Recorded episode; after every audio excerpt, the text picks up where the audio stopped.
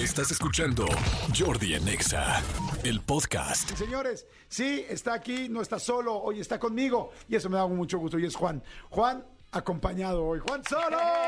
¿Qué onda, mi ¿Cómo estás, amigo? Bien, hermano, contento de venir, de saludarte. Siempre, siempre es chida esta visita. Igual, Besos y amigo. abrazos a todos los que nos escuchan. Siempre disfrutamos mucho nuestra platicadita y pasarla bien y todo el rollo, ¿no? Sí, la neta sí, yo súper contento y sobre todo porque vengo con buenas noticias, que es música nueva, este, una loquera que me inventé que ahorita te voy a platicar. Oye, me parece padrísimo. Además, me está platicando que va a correr un, un- es un maratón. Yo sí, ya un teletón. Que va a correr un maratón eh, a finales de noviembre. Que ya estás casi listo. ¿Dónde lo vas a correr? En Puebla. En Puebla. Sí, lo voy a correr también, este, bueno, la gente que, que todavía no siga mis redes sociales siquiera. Eh, lo primero que te quiero platicar es que voy a correr a beneficio de una chica que se llama Monse, que Ajá. necesita unas prótesis oculares y vamos a hacerlo ahí para recaudar lana y que pues al final la corrida no solo sea, bueno, ten tu medalla, sino sumar a la, a la gente a que se... eh, pues que pueda cambiar esta historia de Monse que pues nos necesita. Tú siempre has sido muy así. Hace rato estaba contando, no me sé la historia original, o sea, no me acuerdo perfecto la historia, pero creo que la primera vez que tú hiciste tu disco, invitaste a todos a que te ayudaran, hiciste eso como un co-founding, Sí. y que, eh, pero los hiciste como socios del disco y como, o sea, siempre has sido como una persona muy de entregar y de compartir. ¿De dónde salió eso? O sea, ¿quién era así en tu casa? ¿Dónde viste esto? ¿Dónde viste tan buenos modales? La neta es que, fíjate que yo cuando, cuando me hice adolescente, como que muchos agarran sus rollos, ¿no? Yo lo primero que pasó es que me hice parte de un, como de un grupo de universitarios de Asís y de otro grupo de encuentros juven- juveniles. Ajá. Y como que esta onda de pues de ayudar y de hacer causas sociales como que siempre me latió. Cuando mi proyecto empezó a tener más, eh, digamos, como más escuchas y que tuvo foco, y se formaron los clubes de fans de mi proyecto, lo primero que les pedí es que apoyaran también una causa social del lugar donde viven, ¿no? Por ejemplo, aquí en México, eh, el club de fans de Juan Solo Forever apoya a Yolia, que es una fundación que ayuda a niñas que están en situación de calle. Este, no sé, en Villahermosa se apoya a una asociación que apoya eh, eh, autismo. Y así por toda la República, como que los clubes de fans también van encontrando una causa social que apoyar. ¡Wow! ¡Qué padre! Pues sí, la verdad sí lo tienes en la esencia. Sí lo tienes completamente en tu esencia y está muy padre. Entonces, mira, salió de esa parte adolescente. ¿Qué dice con franciscanos, dijiste? Eh, Universitarios de Asís se llamaba. Asís. Ajá. y era, Ay, que pues, pensé en Fra- San Francisco de Asís. De la pastoral universitaria de Puebla que existía en ese momento. Yo la neta la pasaba muy bien. O Sí. sea, la pasaba muy bien y era como un relajo bien sano. Este. Obviamente eran otros tiempos, ¿no? No, no había tampoco como que internet. Seguro te pasó. O sea, nuestras amistades de esos tiempos pues son súper estrechas porque son hermanos. O sea, yo los veo como Claro. mi familia casi, casi. Sí, pues imagínate, yo fui Boy Scout nueve años y hay mucha gente que le da pena decirlo. A mí me Ah, da no, orgullo. Yo, fui como, O sea, fui como dos años, yo creo. Yo fueron de las épocas, o sea, muchas partes, digo, evidentemente de mi casa, pero muchos de mis valores tienen que ver con los Boy Scouts. O sea, fue algo precioso, real, real, ¿no? Y mucha gente, pues quizás no conoce y nada más lo prejuzga. Pero bueno, qué padre, que me da mucho gusto, amigo. Quizá por eso conectamos tan padre, porque aunque nos vemos poco, siempre platicamos muy a gusto, muy padre, ¿no? Claro, totalmente. Y pues bueno, siento que manos para ayudar nunca sobran, ¿no? Si tú le preguntas a cualquier asociación si necesitan un voluntario para lo que sea, te van a decir, porfa, ¿no? Si Sí, surge, ¿no? exacto. Entonces, como que bueno, pues al final entiendo que todos tenemos el tiempo reducido y lo que sea, pero cuando de repente se cruza una causa así y me mueve y decido apoyar, me voy con todo. Qué bueno, amigo, me da mucho gusto. Oye, bueno, entonces ya está, ya está la causa, va a estar del maratón, vas a correr por esta niña, pero además ahora me gusta porque traes nuevo sencillo, nueva música, se llama Automático, pero me gustó mucho eh, el tema, o sea, más bien el contexto de automático, porque pues sí, creo que todos hemos estado en automático en algún momento de nuestra vida en la relación.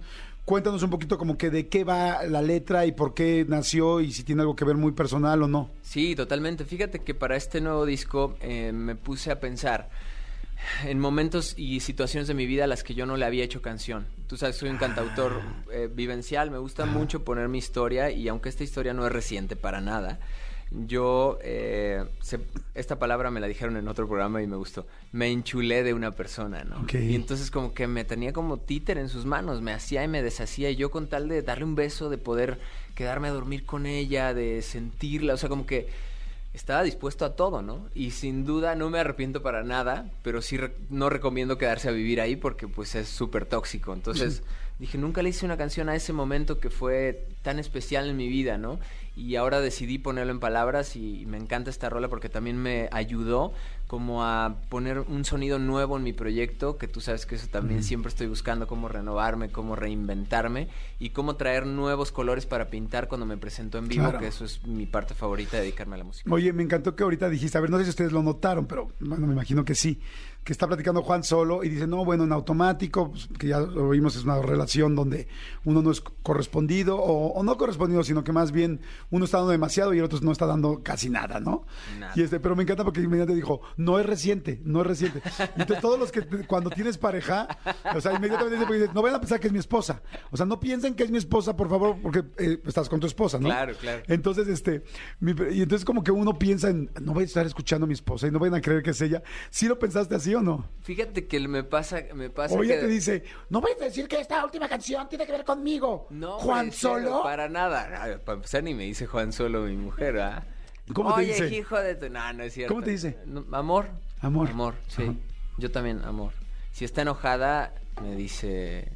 flaco, Amor solo. Flaco, flaco. ¿Flaco? Sí. ¿Ah, sí? Órale, pues hasta, hasta No enojada me es va mal, cariñosa. ¿no? Sí, no me va mal Sí. para nada. Entonces, para nada me va mal. Este. Eh, conozco otros amigos que les va mucho peor. Eh, y no, o sea, sí, sí está chistoso que, que lo digas, pero es que está cañón como pienso que todos somos un poco un collage, ¿no? Y traemos el recuerdo de nuestro primer amor. Tal vez nos acordamos unos del primer beso, para otros un, un amor de verano, este, pero también a la persona que amamos ahorita. Entonces, cuando te vuelves creativo y te casas, como que de cierta forma dejas de vivir un montón de dramas que cuando eres soltero hasta te provocas, ¿no? Como, como creativo. Y entonces como que esa estabilidad de repente pone el reto de, ¿y ahora qué voy a escribir? ¿Desde dónde? Entonces a mí me ha retado a, a encontrar esos momentos y cosas a las que no le echo canción y me las tomo como ejercicio creativo y creo que he llegado a buen puerto con eso.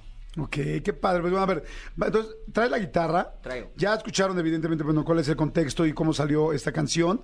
Eh, es el nuevo sencillo, automático, aunque además es el- eh, hay una serie de videos. El video está muy, muy padre. A ver, ahorita, ahorita vamos a platicar de eso. Tú me dices.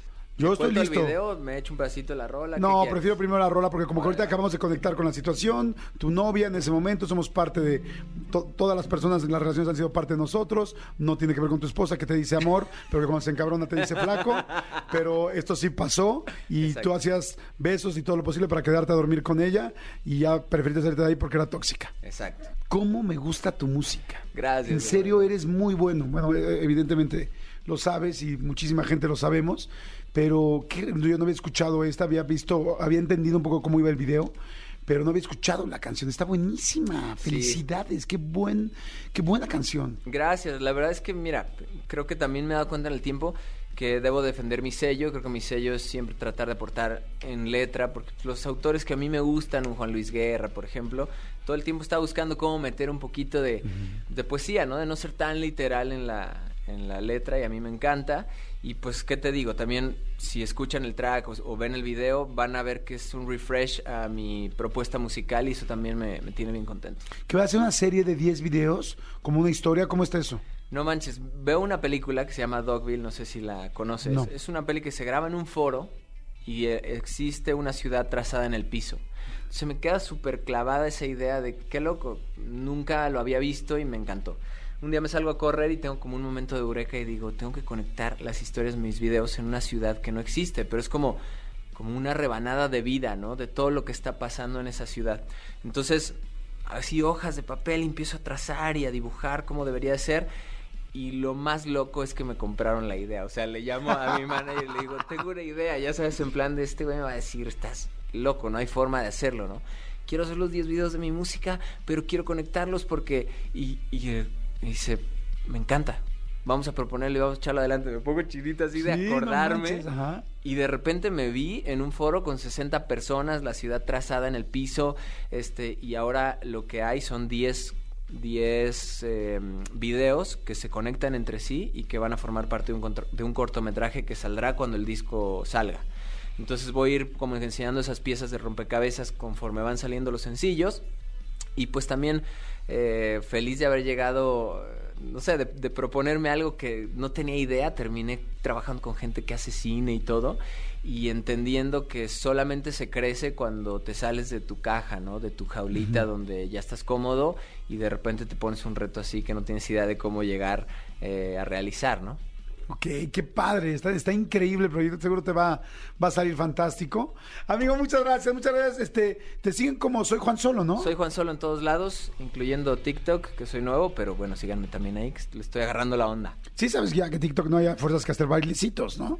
No, no, de hecho yo comparto canciones que desafortunadamente no son mías. Este, me hice un challenge de automático como de convertirte en zombie detrás de una persona y siento que, no sé, tal vez se trate como de no tomarse tan en serio, ¿no? Como que siento que de repente, ah, no sé, me encanta verlo porque también, no sé si te pasa en tu algoritmo, el mío es todo acerca de crianza respetuosa, este, gente que hace como que móvil ejercicios de movilidad y cualquier otra cosa que me aparezca.